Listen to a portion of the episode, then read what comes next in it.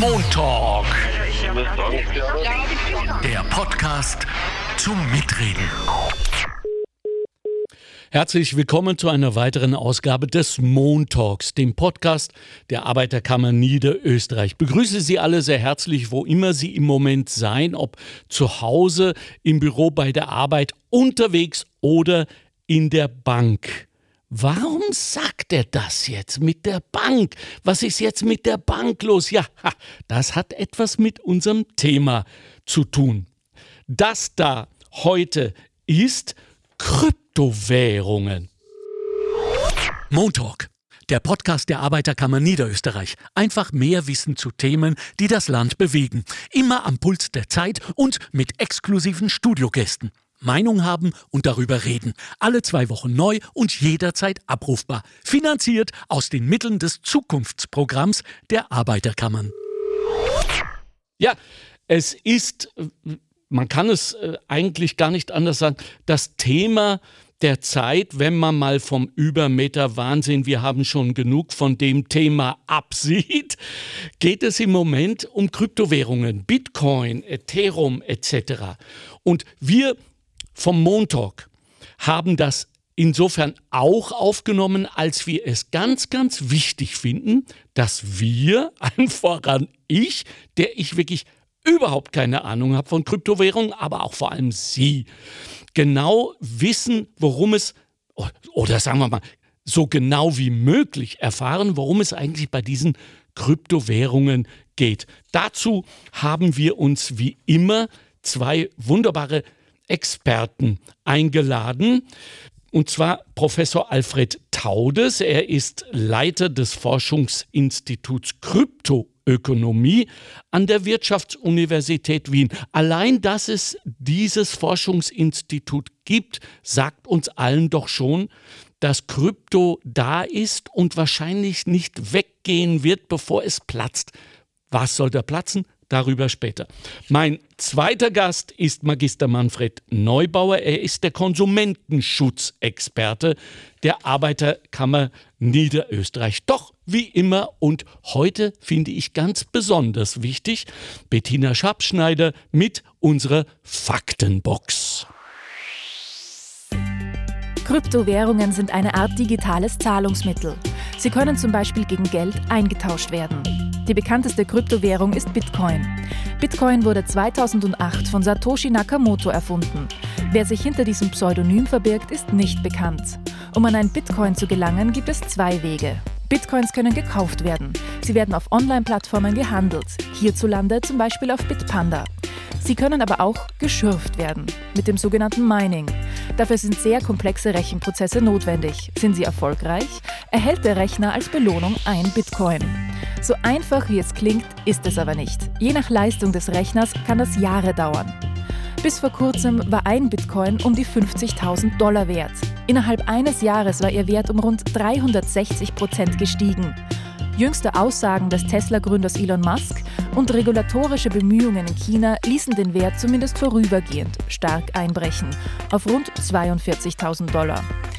Bitcoins sorgen vor allem durch das Mining für einen beträchtlichen Stromverbrauch von mittlerweile rund 125 Terawattstunden jährlich.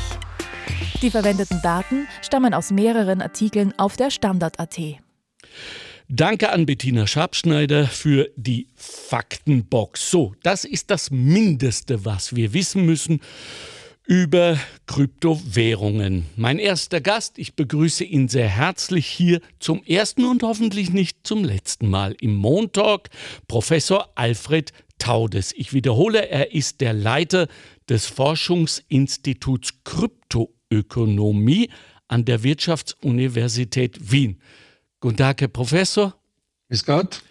So, warum eigentlich ein Forschungsinstitut für etwas, was im Allgemeinen als Blase, äh, als manche sagen sogar riesengroße globale Betrug, äh, Pyramidensystem, Fliegerspiel etc. Das erforschen Sie an der Wirtschaftsuni? Hm. Ja, Okay. Äh, was schaut da für Sie raus? Sie machen das natürlich für uns, damit wir wissen, was Sache ist. mit mhm. Krypto. Aber in dem Begriff, äh, Herr Dr. Tau, das war von vornherein für mich ein Mysterium, denn Kryptoökonomie insinuiert ja, dass Krypto bereits in, im Wirtschaftsraum, in der Wirtschaftsstruktur lokal und global fest verankert ist. Ist das so? Naja, die, die Kryptoökonomie äh, als Prinzip mhm. äh, ist als erstes in der Bitcoin-Blockchain angewandt worden als Prinzip. Ja. Allerdings dieses Prinzip ist viel, viel allgemeiner als nur Bitcoin und Kryptowährungen. Okay. Äh, und der Grund, äh, warum wir uns damit beschäftigen, ist, äh, es hat das Potenzial, die Basis für ein neues Internet zu bilden. Und zwar über die Blockchain, äh, ja, nehme ich mal an. Ne? Richtig, ne? ja. Mhm. Also die Blockchain ist die Basistechnologie, die überhaupt erst Bitcoin und die anderen Kryptowährungen äh, ermöglicht. Okay. Aber die Prinzipien, die beim Bitcoin das erste Mal angewandt werden, sind viel allgemeiner. Mhm. Es gibt im Moment ungefähr 9000 Kryptowährungen, die für sehr viele andere Dinge verwendet werden, außer als Zahlungsmittel. Äh, und diese haben eigentlich die Chance, ein dezentraleres Internet äh, zu bilden als das heutige Internet. Okay. Das heutige Internet ist nämlich sehr stark zentralisiert. Ja. Es ist in den Händen von Facebook, Google, Amazon. Mhm. Äh, und äh, das Prinzip einer dezentralen Struktur, das in Bitcoin das erste Mal äh, umgesetzt wurde, kann man auf sehr viele andere Bereiche im Internet anwenden. Mhm. Und dieses grundsätzliche Prinzip ist eigentlich das, was den langfristigen Reiz dieser neuen Technologie ausmacht. Bevor ich Sie bitte, uns allen äh, so gut wie es halt geht, ähm, die Blockchain-Technologie zu erklären. Wenn ich höre dezentralisieren, freue ich mich, weil ich mir kurz gedacht habe, ah, das geht an die Chinesen und alle anderen, die immer wieder bei unliebsamen Postings das Netz einfach dicht machen, dunkel machen. Das, äh, dafür ist Blockchain aber nicht gedacht. Richtig, es ist ein dezentrales System wo es keine zentrale Entität gibt, äh, die eigentlich kommandowirtschaftsmäßig irgendwas bestimmen kann, sondern, und das ist, deswegen heißt es auch Kryptoökonomie, äh, gesteuert werden solche Systeme von einem Computerprotokoll, das keine zentrale Instanz vorsieht, ja. sondern nur bestimmte Rollen. Ja. Also bei Bitcoin gibt es die Miner, das sind die, die die Überweisungen äh, bearbeiten. Es gibt den normalen Benutzer, der Bitcoins überweist. Und es gibt Programmierer, die die Software dafür zur Verfügung stellen.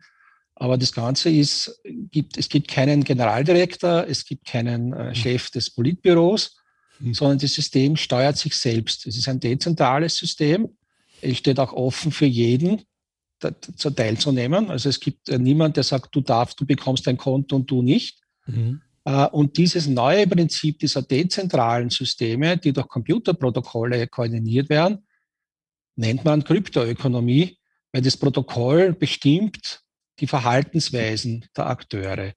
Und man kann mit diesem selben Prinzip nicht nur Währungen machen, die dezentral funktionieren, man kann auch eine dezentrale Alternative zu Google bauen, man kann eine dezentrale Alternative zu Amazon bauen und, und, und.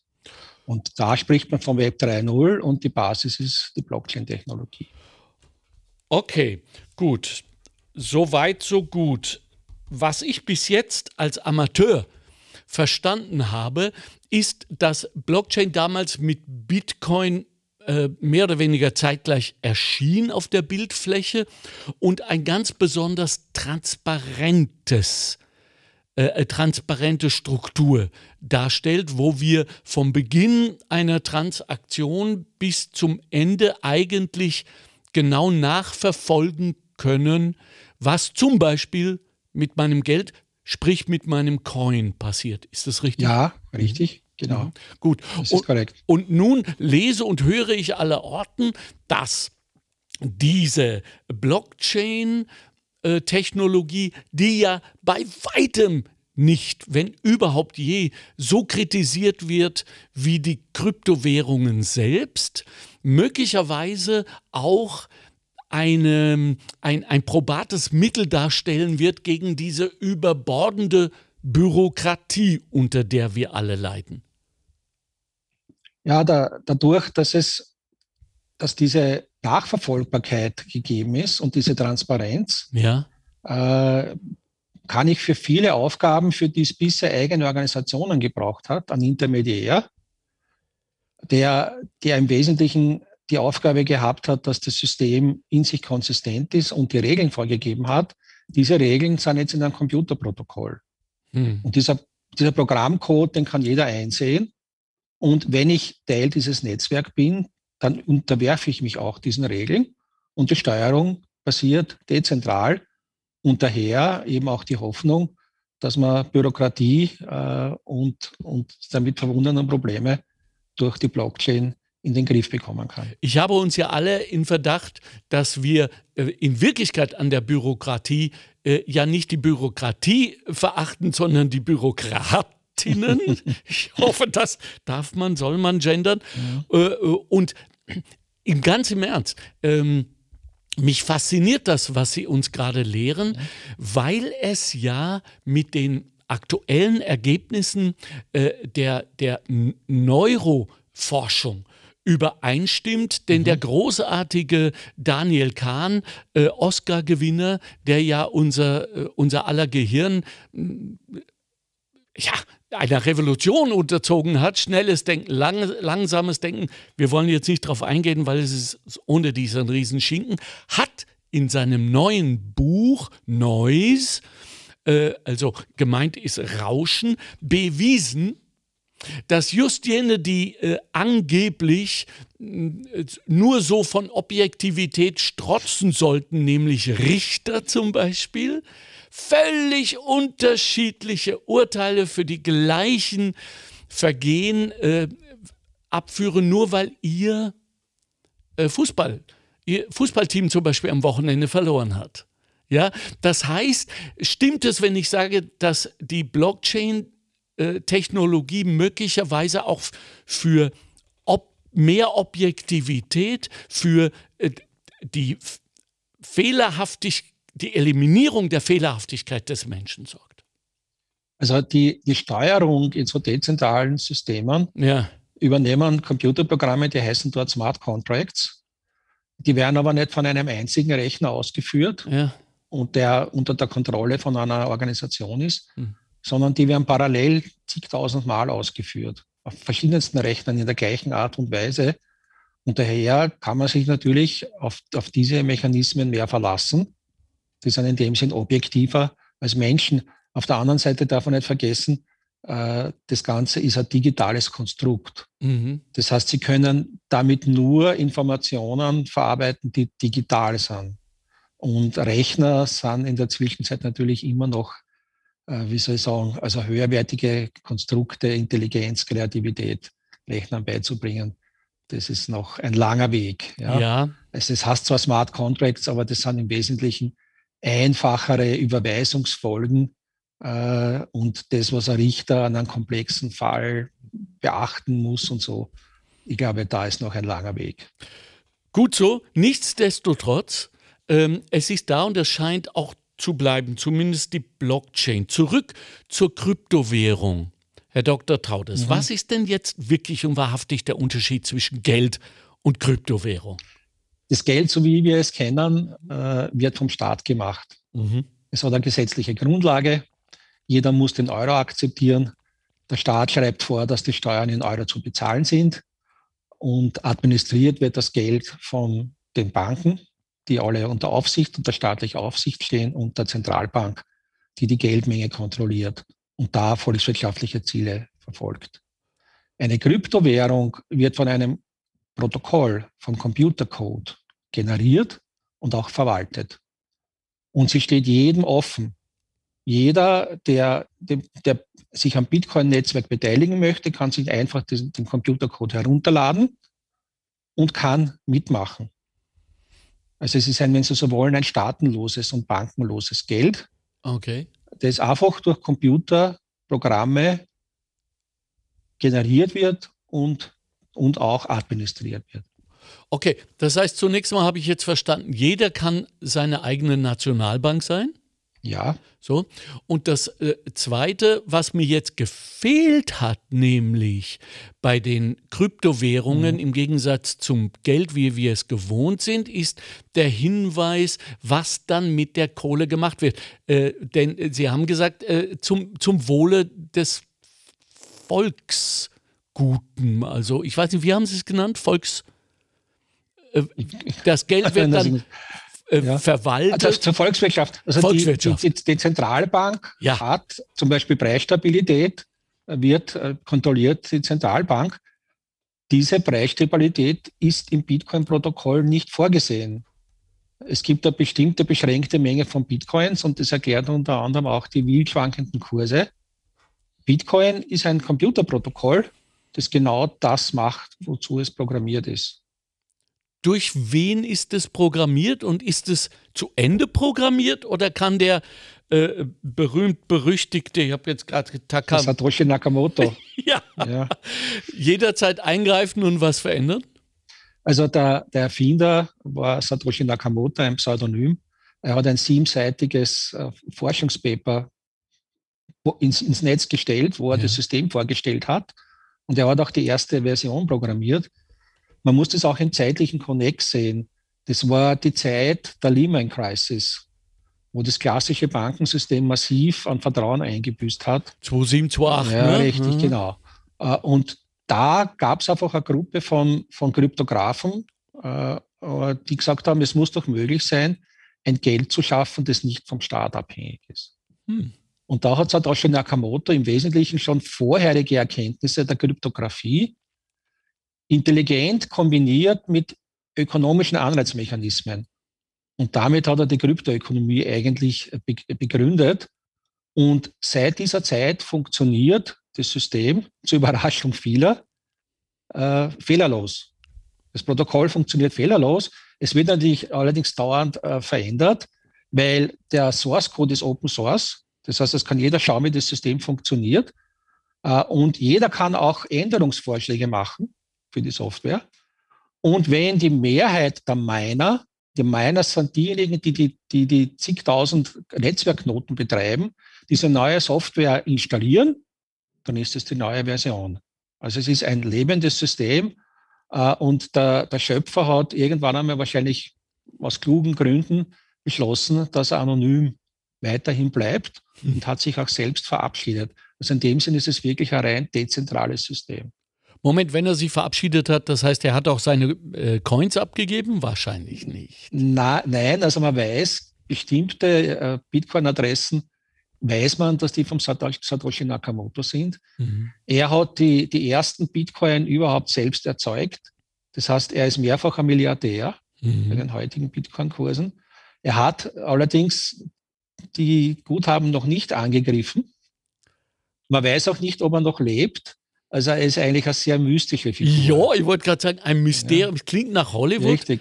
Ja, Wahnsinn. Richtig. Aber wenn es ihn gibt, und es muss ihn geben, ja, sicher. es sei denn, ein, ein Außerirdischer hat das jetzt gemacht, in weiser Voraussicht, ähm, müsste er doch eigentlich schon längst zumindest nominiert sein für den Wirtschaftsnobelpreis. Ja, ich würde ihn auch nominieren, wenn ich wüsste, wer es ist. Es gibt auch äh, ist immer so mit regelmäßig Abständen irgendwie jemand, der behauptet, er ja, sei es. Und es gibt auch Leute, die zum Beispiel gibt es äh, Forschungen von, von Sprachwissenschaftlern, die versucht haben, herauszufinden, wer das sein könnte. Und, so. so. und es gibt natürlich auch von ihm Posts auf, äh, in, in, in Foren. Äh, und äh, also er war sicherlich eine reale Person, aber er ist in dem Sinne nicht greifbar. Und sein Paper wäre sicherlich Nobelpreis verdächtig. Absolut. Sagen, ja. Der einzige Multimilliardär der Welt, den wir nicht kennen. Ja, ja? und das ist eigentlich eine sehr äh, reizvolle Geschichte. Irgendwie. Und das macht die anderen Milliardäre natürlich wahnsinnig sauer, weil sie es auch so gerne hätten, gell? Ja, wahrscheinlich. Genau. Ich mache kurz eine Pause, weil Stefan hat gerade versucht, mich anzurufen. Stefan, was ist denn? Uh, ich habe da nicht angerufen. Okay. Das war der Satoshi Nakamoto. Ah, der war es jetzt, genau, richtig. Der wollte sich melden und sich outen. Und sich outen in diesem unseren Podcast. Und, Richtig. Und dafür, dass wir dabei sind, äh, bekommen wir schon jeder fünf Coins. Genau. Ja, das war jetzt klar ganz schön was wert. Da denke mal genau. auch. Apropos, apropos, warum ist denn die, das, was Sie uns gerade so erklärt haben, Herr Dr. Taudes, mhm. äh, und das klingt ja einmal weder mafiös noch hochkriminell oder betrügerisch, äh, warum ist das denn in manchen Ländern verboten, und zwar Handel und Besitz, China zum Beispiel? Naja, äh, China ist ja ein Überwachungsstaat. Äh, und äh, Bitcoin ist eben Geld ohne Staat, weil diese Überweisungen, das haben Sie richtigerweise gesagt, die sind natürlich alle den Minern zugänglich. Mhm. Also ich sehe die ganzen Transaktionen, mhm. aber ich sehe nicht, welche Person hinter der Bitcoin-Adresse steht. Das heißt, Bitcoin ist pseudonym. Sie können, ah. Sie können jederzeit äh, mehrere Konten anlegen und Sie müssen im Gegensatz zum Bankkonto sich nicht ausweisen, wenn Sie das tun. Ah. Äh, und als okay. Überwachungsstaat natürlich möchte ich genau wissen, warum, wofür geben meine Bürger das Geld aus. Äh, und das, es gibt zwar in der Zwischenzeit sehr gute Software, äh, um, um solche Sachen auch rauszufinden zur Verbrechensbekämpfung, aber per se ist es pseudonym. Äh, und das Zweite ist natürlich so, es ist auch in der Türkei im Moment eingeschränkt, äh, in Ländern, wo die eigene Währung nicht stabil ist, äh, ist natürlich Bitcoin wirklich als alternatives Zahlungssystem auch für die normale Bevölkerung entsprechend attraktiv. Und wenn die Bevölkerung zum Großteil Bitcoin verwendet, greift zum Beispiel die ganze Währungspolitik der Nationalbank nicht mehr. Ui. Ja, weil Währung ist ein, ist ein starkes politisches Instrument äh, und daher ist es in diesen Ländern eingeschränkt bzw. verboten. Ich weiß, man darf jemanden wie Ihnen und schon gar in Akademikerkreisen so etwas nicht auftischen. Dennoch, ich kann nicht widerstehen.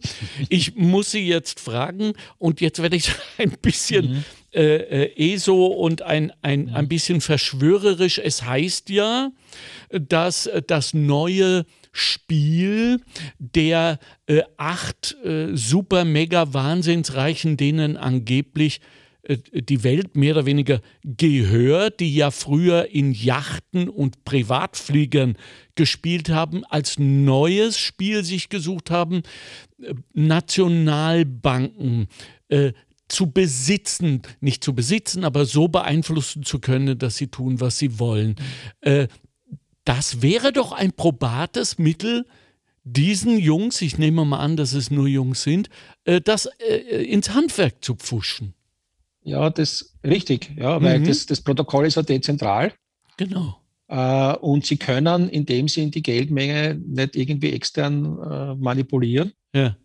Äh, und dadurch, dass ja jeder eintreten kann, äh, ist, es, ist es auch schwer beherrschbar. Allerdings ist es so, es gibt das Problem bei so einem dezentralen Geldsystem ist ja immer, Sie haben keine Bank, die alle Überweisungen zentral speichert und sicherstellt, dass die auch stimmen, sondern Sie haben tausende Kopien davon. Und die müssen Sie untereinander abstimmen. Und dafür dient auch dieses berühmte Mining, das als unangenehmer Nebeneffekt eben die, den, den Elektrizitätsbedarf hat. Das, das hat als Anreizmechanismus den Sinn, dass man eben nicht Zahlungen, die man selbst gemacht hat, unter den Tisch fallen lässt. Und dadurch natürlich stimmt das Kassabuch nicht und alles andere eben auch nicht.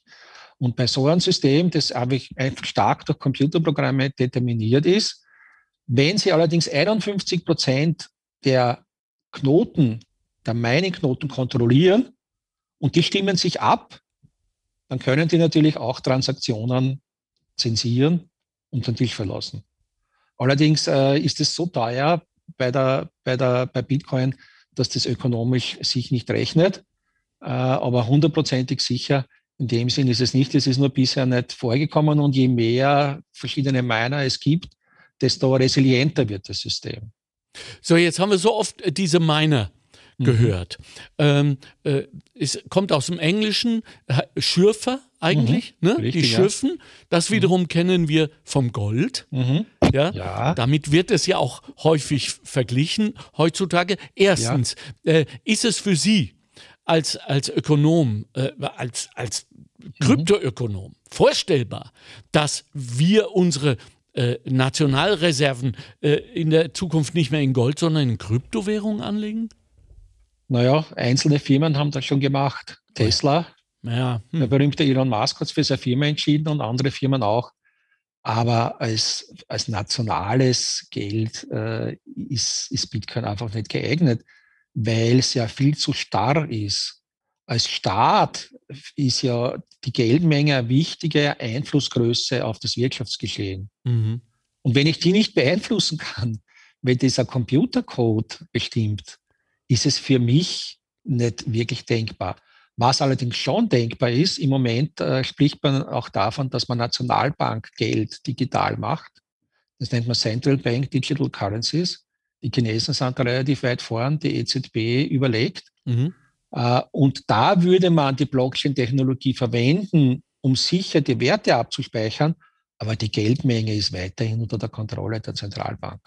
Okay, das ist derweil noch hm, beruhigend. Äh, das Mining, zweite Frage. Warum wird es so oft gescholten? Was geht da ab? Das Mining ist äh, eine Kernidee der Kryptoökonomie. Das Problem ist, wenn Sie verteilte Rechner haben und Sie wissen gar nicht, wie viel das im Netz sind, die sind anonym. Jeder mhm. kann, kann einfach einen, einen Rechner herrichten für Bitcoin und die Software draufladen und ist dabei. Äh, dann haben Sie natürlich, wenn Sie Transaktionen verarbeiten, die müssen Sie ja dann ins Kassabuch reinschreiben. Das ist dieser, dieser Blockchain. Äh, dann müssen Sie natürlich dieses Kassabuch konsistent halten. Okay. Es sollte jeder den gleichen Inhalt haben. Stellen Sie sich ungefähr so vor wie beim Schnapsen. Mhm. Beim Schnapsen gibt es auch einen, der schreibt immer. Mhm. Man sagt in Wien immer, beim Geben und beim Schreiben kannst du helfen. Mhm. Stellen Sie sich vor, beim Schnapsen, jeder, der schnapst, führt seine eigenen Punkte. ja, okay. Und sie verlieren beim Schnapsen. Dann werden sie wohl den letzten Verlust nicht schreiben wollen. Ja, und so ähnlich ist es, wenn ich Ihnen Bitcoin überweise, dann lasse ich die Überweisung unter den Tisch fallen. Ja? Und damit ist natürlich dieses Kassabuch korrupt. Ja. Das Ganze ist keine Währung. Ja. Äh, es ist nicht mehr konsistent. Und die Hauptaufgabe der Bank ist ja genau diese, diese Konsistenz sicherzustellen. Deswegen müssen ja einer Bank alle vertrauen, die was Bankkonto überweisen. Deswegen sind, sind die Banken auch staatlich kontrolliert. Mhm. Weil wenn die Bank das manipuliert, dann bricht auch das ganze System zusammen. Ja? Mhm. Und in einem dezentralen System brauche ich jetzt irgendeinen Mechanismus, der auf der einen Seite erlaubt, dass jeder teilnehmen kann, dass das System offen ist, der aber trotzdem sicherstellt, dass das konsistent wird. Mhm. Und mhm. das ist die geniale Leistung von Satoshi Nakamoto, weil der hat nämlich Folgendes gesagt ich muss dich ökonomisch bestrafen, wenn du Überweisungen nicht verbuchst. Also es gibt keine Zentrale, die alles weiß, aber wenn, du, wenn die anderen draufkommen, die anderen Knoten, dass du geschwindelt hast, dann wirst du bestraft.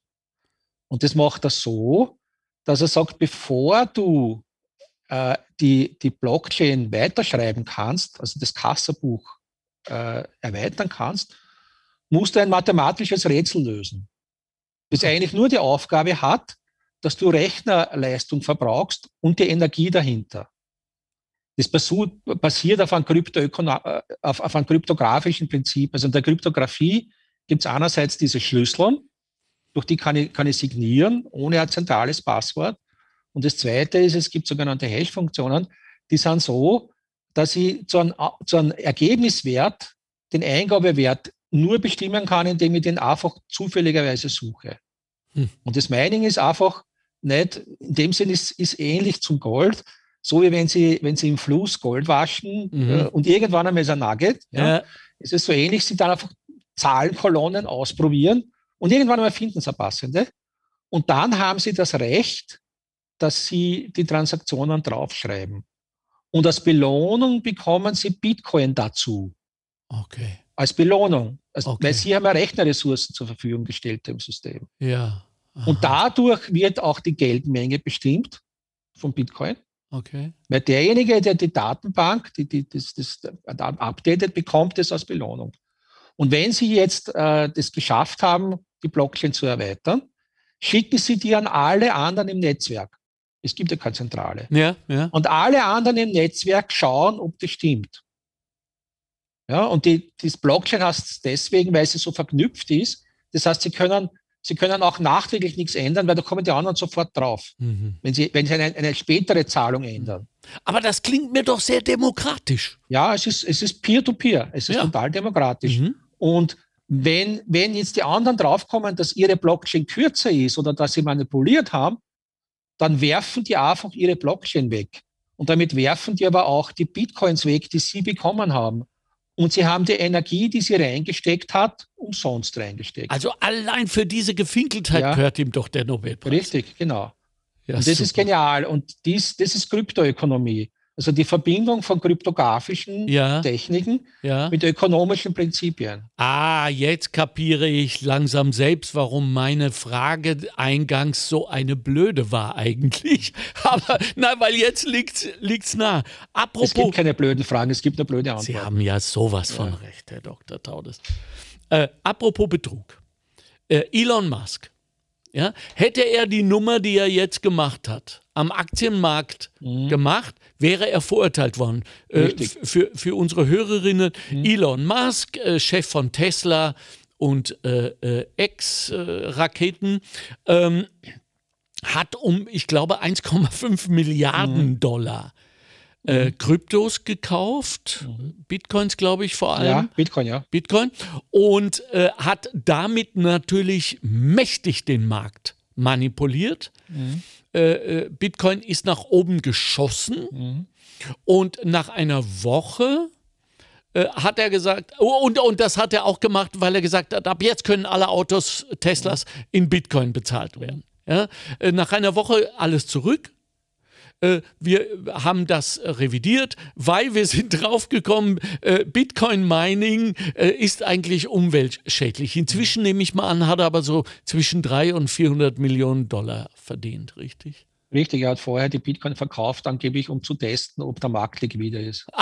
Ah, der Mann, scheiße nix. Also das Ja. finde ich ja, Ja. Also auch eine Qualität. In Wien würde man sagen, es ist eine echte Chutzpe. Ah, Kurzbe, absolut, ja. Ja.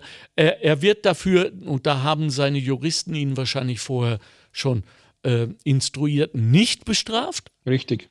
Äh, das heißt, wir stehen doch aber jetzt in der gesellschaftlichen Entwicklung vor der Wegscheide. Entweder wir lassen das weiterhin zu, dann kommt Herr Bezos demnächst auch auf Ideen, bin ich überzeugt, oder wir regulieren es. Warum regulieren wir es nicht? Naja, äh, Regulierung äh, ist natürlich auch immer ein, ein Innovationshemmnis. Okay. Also ja, man sagt ja immer wieder, man muss mit Regulierung vorsichtig sein. Äh, deswegen hat man eigentlich immer gesagt, naja, solange das, ist, solange das System nicht kriminell ist oder systembedrohend, lassen wir es sein. Äh, in Österreich haben ungefähr zwei Prozent der Bevölkerung Kryptowährungen. Äh, das sind halt Leute, die solche Investments gern haben. Das ist nicht systemgefährdend. Es gefährdet auch nicht die Stabilität vom Euro. Äh, in, seit, seit Mitte letzten Jahres gelten die Geldwäscherichtlinien auch für Kryptobörsen. Äh, und äh, in, der Ah. Zwischenzeit, in der Zwischenzeit sind auch die Finanzämter in der Lage äh, zu schauen, ob jemand seine Steuern bezahlt hat mit Krypto. Das heißt, solange man sich äh, gesetzeskonform hält, ist es einfach eine Innovation und Innovationen sind gut. Bitpanda, die österreichische äh, Kryptobörse, ist das erste, äh, das erste Unicorn, das man in Österreich zusammengebracht hat. Ja, und zwar mächtig. Äh, Also es gibt mächtige Innovation und die, die, die Blockchain ist wahnsinnig, da, da, Sie müssen sich vorstellen, da ist relativ viel, viel Risikokapital drinnen. Da gibt es jede Menge Innovation. Und wenn man die jetzt reguliert, ohne äh, großartig äh, danach zu denken, äh, ruiniert man nicht relativ viel. Außerdem ist es ja gar nicht so einfach, weil Regulierung braucht ja immer irgendjemand, der verantwortlich ist. ja, Ja, Firmensitz und so. ja. Bei Bitcoin ist es nicht so. Wenn ein Land beschließt, Bitcoin zu verbieten, gehen die Miner einfach über die Grenze. ja. Sie können das, das ist ein dezentrales System, das gar nicht so einfach zu regulieren ist. Ja, ja. Reguliert werden immer nur die, die, die, die Punkte, wo man ins System kommt. Ja. Äh, Und die, die Exchanges wie Bitpanda, die sind natürlich reguliert und die machen auch die ganzen Geldwäsche-Richtlinien und die sind unter der Aufsicht der FMA. Aber das, das eigentliche Kernnetzwerk ist, ist eben schwer zu regulieren. Ich glaube persönlich, dass er das von selbst lösen wird. Weil mit dieser Aktion hat der Elon Musk in der Krypto-Community das komplette Vertrauen verspielt. Und solche Sachen äh, macht man natürlich nur, wenn die anderen auch einem zuhören. Mhm. Es ist ja so, in der, in, beim klassischen Aktienmarkt, früher, wenn der Mario Draghi äh, äh, eine Rede gehalten hat, haben auch die Märkte reagiert. Ja. Nur war natürlich der legitimiert. Ja. Und der Elon Musk war legitimiert äh, als Innovator und, und jemand, dem man zutraut hat, dass er eine gute Meinung hat. Und jetzt, nachdem er diese Aktion gemacht hat, glaube ich, wenn er das nächste Mal wieder das probiert, werden wahrscheinlich die Leute sagen, what, who the fuck is Elon Musk? Elon Musk, genau, ja. ja, das ist, glaube ich, die beste Bestrafung, die es gibt. Im Super. Übrigen, ich meine, klar, Bitcoin hat innerhalb von drei oder vier, also, glaube ich, einer Woche 50 Prozent des Werts eingeboost. Ja, richtig. Das ist natürlich für einen klassischen Aktienmarkt ein Wahnsinn. Ja. Auf der anderen Seite muss man sagen, das passiert mit schöner Regelmäßigkeit. So ziemlich einmal im Jahr kommt es zu solchen Einbrüchen. Es gab auch schon Einbrüche um 80 Prozent. Der Markt ist noch relativ jung, er ist nicht, nicht, nicht reguliert äh, und diese Schwankungen sind systemimmanent. Gut, also immerhin, äh, also jetzt lasse ich Ihnen allen, auch während ich hier unnütz rumquatsche, ein bisschen Zeit, das einzuordnen. Es war recht viel. Ich bedanke mich bei Ihnen, Herr Professor, derweil äh, auch, dass Sie sich so eine Mühe gegeben haben, uns das so simpel zu erklären, wie es wahrscheinlich gar nicht wirklich in Wirklichkeit ist. Oder dann doch, das wissen wir nicht. Magister Manfred Neubauer ist Konsumentenschutzexperte der Arbeiterkammer Niederösterreich. In diesem Zusammenhang möchte ich nochmal, auch wenn es vielleicht obsolet für manche erscheinen mag, darauf hinweisen, dass der gesamte Konsumentenschutz in Österreich durch und mit und für die AK passiert. Das, wir, gehört, das gehört auch so zu diesen Sachen, die wir alle so wahnsinnig gern leichtfertig als selbstverständlich nehmen. Ist es nicht. Also denken Sie daran, wenn demnächst wieder, wir gehen ja jetzt wieder auf diese Zeiten zu Wahlkampf, besteht und jemand redet wieder so einen Unsinn, die Kammern müssen abgeschafft werden, denken Sie Konsumentenschutz. Ich begrüße dich, Manfred Neubauer. Servus. Hallo. Grüß dich. Danke, dass du die Zeit gefunden hast. Ähm, und ich nehme mal an, das, was uns Professor Taudes jetzt gerade erklärt hat, war dir schon mehr oder weniger klar. Oder gab es Überraschungen? Nein, da gibt es immer noch Überraschungen. und ich muss sagen, jetzt äh, kenne ich auch das System noch viel besser. Super. Äh, warum es äh, so leicht verwendet wird für Betrugsaktivitäten, denke, das war mir vorher schon klar, aber jetzt den Hintergrund auch noch genau zu wissen, das hilft natürlich schon. Ja, äh, im, im Zuge der Vorbereitung äh, für diesen Podcast äh, hat es ja auch ähm, Konsumentenanfragen, mhm. haben wir erfahren, gegeben. Worum geht es da meistens? Also die Konsumentenanfragen im Bereich der Kryptowährungen haben sich eigentlich erst so vor drei, vier Jahren wirklich eingestellt und seit diesem, vorher war das überhaupt kein Thema, ja. seit dem Zeitpunkt äh, beginnt es aber zu steigen. Äh, und man kann da eigentlich sehr schön an den Herrn Professor anschließen. Mhm. Er hat mhm. gesagt, zwei Prozent der Österreicher haben Kryptowährungen. Ich glaube, wir haben auch noch fünf Prozent Österreicher und davon wird es auch einige Niederösterreicher geben, die glauben, sie sind im Besitz von Kryptowährungen. und da kommen wir dann ins Spiel, weil da kommen dann welche zu uns und meinen, sie hätten vielleicht über irgendeine Plattform, die zumeist aber unseriös ist, äh, sich an einem Bitcoin beteiligt, Kryptowährungen gekauft. Also ich, ich werde gleich dazu sagen, ich werde jetzt nicht immer so schön rechtlich und so gut genau formulieren wie der Herr Professor. Äh, ich muss da ein bisschen die Praxis ins Spiel bringen. Äh, und viele glauben, sie haben an Bitcoin einen Anteil daran und kommen nach einiger Zeit drauf, Achtung, irgendwas ist da passiert. Ich möchte meinen Gewinn lukrieren und es funktioniert dann nicht. Also neun von zehn Anfragen, die bei uns eintreffen, da ist das Malheur schon passiert. Da können wir zumeist gar nicht mehr reparieren. Ja. Äh, die paar, die zu uns kommen und die vielleicht auf der Homepage sich informieren und anklicken, was ist denn hier äh, los, was passiert denn hier, wenn ich mir jetzt vielleicht auf die angesprochene äh, Bitbanda gehe zum Beispiel, äh, da wird es halt eng dann. Der wird sehr, sehr eng und da passiert da einiges und wir sind da leider im Bereich von fast immer fünfstelligen Schaden, also fünfstelligen uh. Eurobeträgen im Schadensbereich. Und das ist doch schon einiges. Könnt ihr denn da äh, nachvollziehen, äh, was passiert ist? Habt ihr schon mal irgendeinen Bösen erwischt?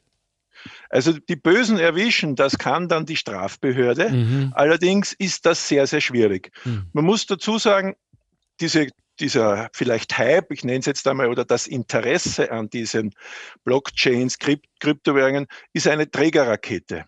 Eine Trägerrakete für eine Betrugsmasche. Mhm. Es wird hier nichts anders gemacht, als wir vielleicht vor 15 Jahren hatten mit Optionen. Mhm. Damals waren Optionen der Schlager. Es wurde gemeint, da kann man schnell reich werden. Dahinter steckt leider immer auch sehr viel Gier, das muss man einfach dazu sagen.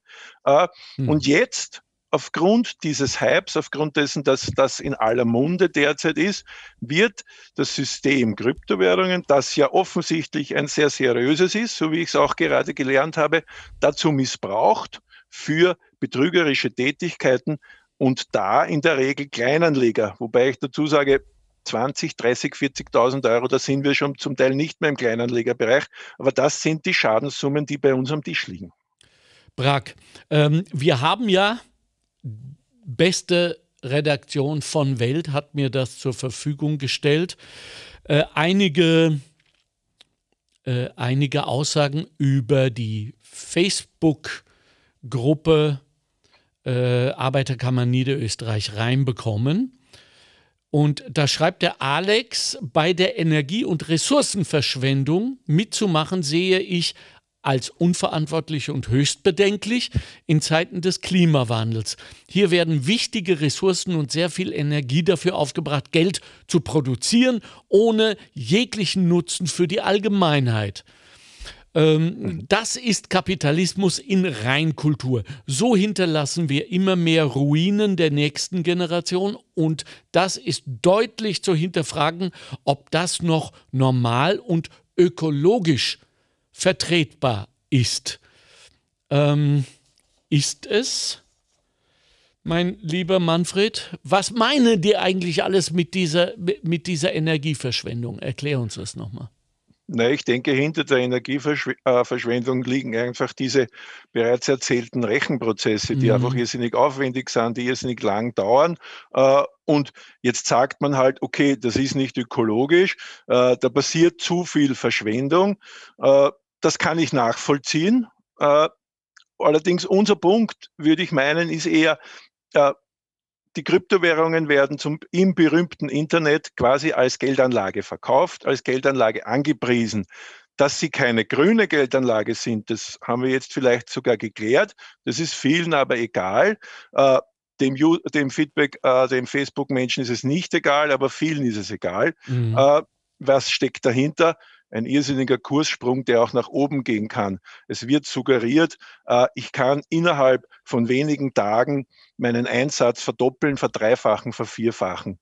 Und da geht natürlich das Grüne oder das Energiesparen sofort wieder in den Hintergrund. Mhm. Es ist gut, wenn es das gibt, äh, dass man sich auch darüber Gedanken macht, aber da ist der leider in der Minderheit. Mhm.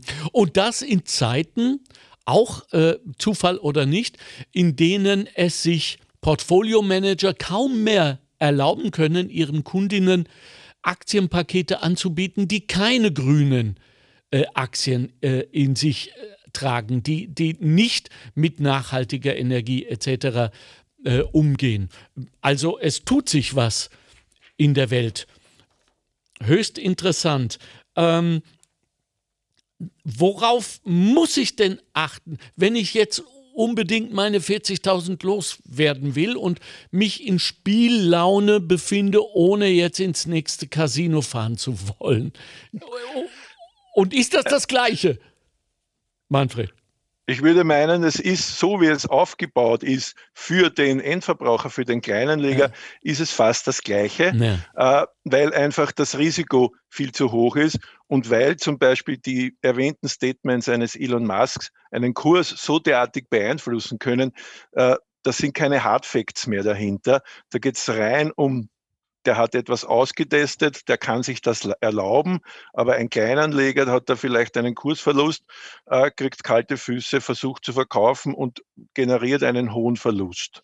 Also die Probleme, die dahinter liegen, sind, wir haben mit dieser Kryptowährung derzeit einen Hype und eine Trägerrakete aufgebaut. Äh, die Betrugsmasche ist die gleiche wie vor 15 Jahren. Äh, auf was muss man aufpassen, hast du gefragt. Wenn ich angerufen werde oder wenn ich E-Mails bekomme, wo drinnen steht, äh, der Kurs der Bitcoins hat sich derzeit wieder verdoppelt und er wird im nächsten halben Jahr nochmal sich verdoppeln, dann ist höchste Vorsicht geboten. Woher gibt es die E-Mail-Adresse von mir? Wie kommt der dazu? Ich habe mal heute zwei E-Mails bekommen, äh, wieder von solchen äh, Betrügern aus meiner Sicht. Hallo Manfred, der Wert des Bitcoin ist soeben unter 8000 gefallen. Laut CNBC wird der Preis innerhalb der nächsten 24 Stunden aber die Marke von 18.000 erreichen. Dies ist die perfekte Gelegenheit, um in den Bitcoin-Handel einzusteigen. Verdoppeln Sie Ihren Einsatz jetzt innerhalb von 24 Stunden. Und wenn ich solche E-Mails bekomme, darauf vielleicht antworte, dann werde ich sofort jemand in der Leitung haben, der versucht, mich auf irgendeine Plattform zu quatschen und versucht, von mir Geld zu lukrieren. Das ist so diese klassische Masche, die wir immer hatten. Jetzt geht es halt mit diesen Bitcoins los. Ja. Dann werden kleine Beträge von mir verlangt, die investiere ich. Mir wird ein Konto vorgegaukelt im Internet, wo ich vielleicht schon Kursgewinne gemacht habe. Dann bekomme ich wieder Anrufe, na, mit diesen kleinen Beträgen werden wir nicht richtig weiterkommen, sollten wir nicht größer investieren und so weiter und so fort. Eine Dame, äh, die hat das so gemacht. Nach 40.000 Euro Investition hat sie kalte Füße bekommen, wollte das Geld zurück. Das Geld war allerdings weg. Es war eine Fake-Plattform. Es sind dort klassisch diese betrügerischen Telefonverkäufer, die äh, irgendwo im Ausland sitzen und die, das wissen wir auch, weil die auch bei uns schon gesessen sind und aus der Schule geplaudert haben, sich dann einen 500-Euro-Schein von einer Wäscheleine nehmen dürfen, äh, die ober ihnen hängt, wenn sie einen Abschluss bringen. Also so funktioniert da das Geschäft. Ja. Und das Perverse an der Geschichte, letzter Satz dazu, ja. ist das Geld weg, kommt die zweite Partie, die im Nebenbüro sitzt und sagt, gnädige Frau, wir wissen, Sie haben eine, ja. sind einen Betrüger aufgesessen. Wenn Sie noch einmal 10 Prozent quasi als Anzahlung investieren, dann können wir Ihr Geld zurückholen. Und erst nach diesem Anruf ist die Dame zu uns gekommen. Also wir konnten in dem Fall 4000 Euro quasi noch retten, aber die 40.000 waren verloren oder sind verloren. Wow. Ja, also der afrikanische Prinz der geerbt mhm. hat, heißt heute Bitcoin. Der, ähm, Afrikani der, afrikanische Prinz aus Nigeria, ja. der noch wirklich Briefe geschrieben hat vor 25 Jahren, ja. sitzt halt jetzt im Internet und kann aus seinen zehn Briefen eine Million E-Mails machen und ein paar fallen halt darauf rein, aber es sind immer ein paar zu viele. Ja. Äh, darf ich ganz kurz nochmal, weil ich hier eine interessante Frage der Regine auf Facebook äh, mhm. lese, ganz kurz auf den Herrn Professor Taudes zurückgehen. Nämlich die Regine fragt, was ist hier los? Ähm, ist dieses System von staatlicher Seite gewollt, um die Schuldenpolitik zu finanzieren? Hat sie da einen Punkt? Also dem Staat bei seinen Schulden hilft das nicht und das System ist eigentlich als als subversives äh, Antistaaten-Geldsystem äh, entstanden. Mhm. Äh, ein Grund, also die, die, Staaten selbst, also für, für, für staatliche Akteure äh, ist es entweder ein Feindbild oder ein geduldetes System, weil man eben sieht, äh, da gibt es Innovation. Mhm. Ja, aber dass es wirklich staatliche Akteure wirklich nutzen für ihre eigenen Ziele und sie haben auch keinen Zugriff. Das Protokoll definiert, wie die Sache funktioniert. Mhm. Äh, aber, aber ein Punkt, ja. glaube ich, was die, was, was die Hörerin schon meint, ist, mit ein Grund neben diese verrückten Sachen von Elon Musk, äh, ist, dass natürlich äh, die Geldmenge massiv ausgeweitet wird von den klassischen Währungen. Mhm. Und das schürt natürlich Inflationsängste. Mhm. Und bei Inflationsängsten sind natürlich immer alternative Anlageformen attraktiv. Früher war es das Gold und jetzt ist halt das digitale Gold. Also da gibt es schon einen Zusammenhang, aber das ist sicher nicht gewollt von den, von den Staaten, sondern das ist einfach ein Effekt, weil jetzt plötzlich die staatliche Währung eine Konkurrenz hat. Ja, ja. Also äh, ein hypothetischer Kausaleffekt, wenn man so will. Ja. Okay, ja. Mit dem man aber umgehen muss. Ja. Manfred, ähm, wie erkenne ich jetzt im Vorfeld, und ich bin mhm. ein wenig verzweifelt, diese Frage überhaupt stellen zu müssen, weil äh, als ich zum ersten Mal als kleiner Bub erfahren habe, dass es das Böse im Menschen gibt. Und ich ja. bin als Hippie aufgewachsen und habe überhaupt nicht dran geglaubt und will es heute auch nicht wahrhaben. War das, wie er der äh, berühmt-berüchtigten Butterfahrten. Also vornehmlich ältere Menschen wurden gelockt, fahren Sie mit uns nach Venedig um äh, eine Mark 50 damals, ja, und äh, alle haben das gemacht. Und dann am Ende äh, kommt die Nummer mit der Heizdecke, die jeder äh, kaufen muss, damit er wieder mit dem Bus nach Hause kommt. Ja, ähm, ist, äh, ist das das Gleiche, weil ich meine einsteht fest, bevor du mir jetzt antwortest, äh, wir, wir berichten seit 70 Jahren darüber. Es gibt sie immer noch. Es gibt immer noch Leute, die in den Bus steigen. Also was ist mit uns los? Also ich bin mit den Heizdeckenfahrten in der Arbeiterkammer Niederösterreich aufgewachsen, kann ich sagen. Und ja, es gibt sie immer noch, es gibt sie aus meiner Sicht ein bisschen weniger.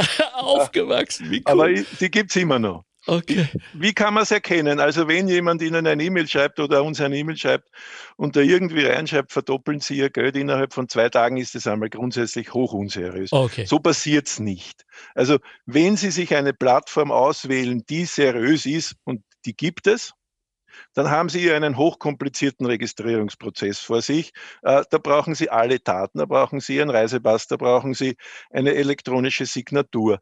Äh, das funktioniert nicht mit zweimal telefonieren.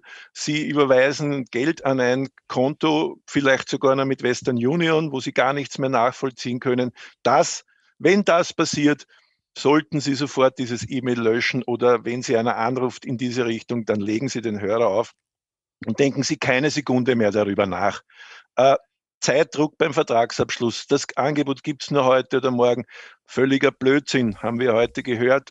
Da kann man immer einsteigen und es sind sehr, sehr lange Prozesse, die dahinter stehen. Ein Impressum einer Plattform muss man sich immer anschauen. Wo sitzt denn das Unternehmen? Warum sitzt das Unternehmen auf Barbados oder auf Antigua? Mhm. Das könnte auch einen Grund haben. Vielleicht gibt es das auch gar nicht gibt es allgemeine Geschäftsbedingungen, sind Rechtschreibfehler in den Geschäftsbedingungen, weil sie vielleicht nicht von einem Österreich sprechenden und einem Deutsch sprechenden geschrieben wurden. Mhm. Also ja, man muss vielleicht ein bisschen zwischen den Zeilen lesen, dann kommt man auf viel drauf. Und es schadet auch nicht, wenn man bei uns anruft und einfach fragt, Habt ihr von der Plattform, von dem Händler schon was gehört? Steht der vielleicht auf einer schwarzen Liste? Auch das gibt es. Gibt es auch bei der Finanzmarktaufsicht, gibt es auch bei uns.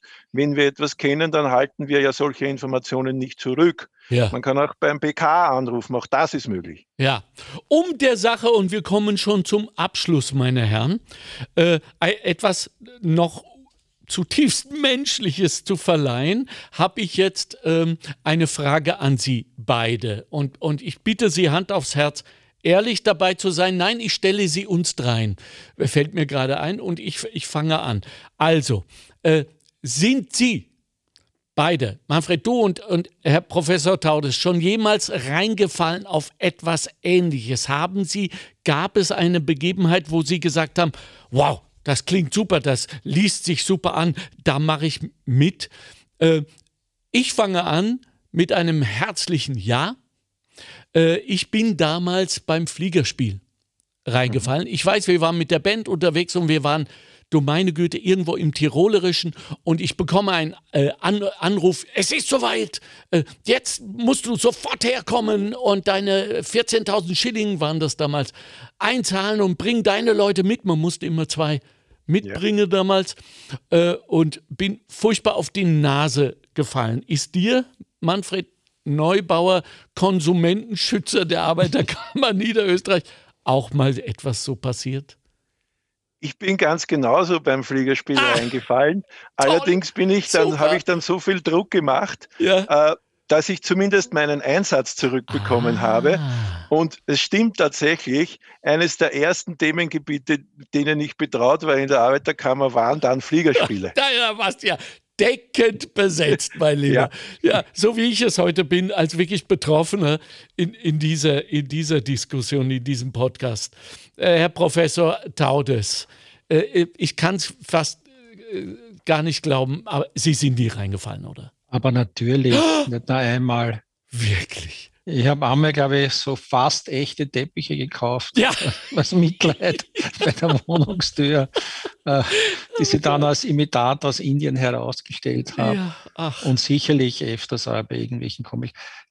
Manchmal ist, einfach, ist man einfach in einer Situation, dass man für solche Dinge einfach anspricht. Und, da, und die, die Sachen sind ja durchaus psychologisch intelligent gemacht.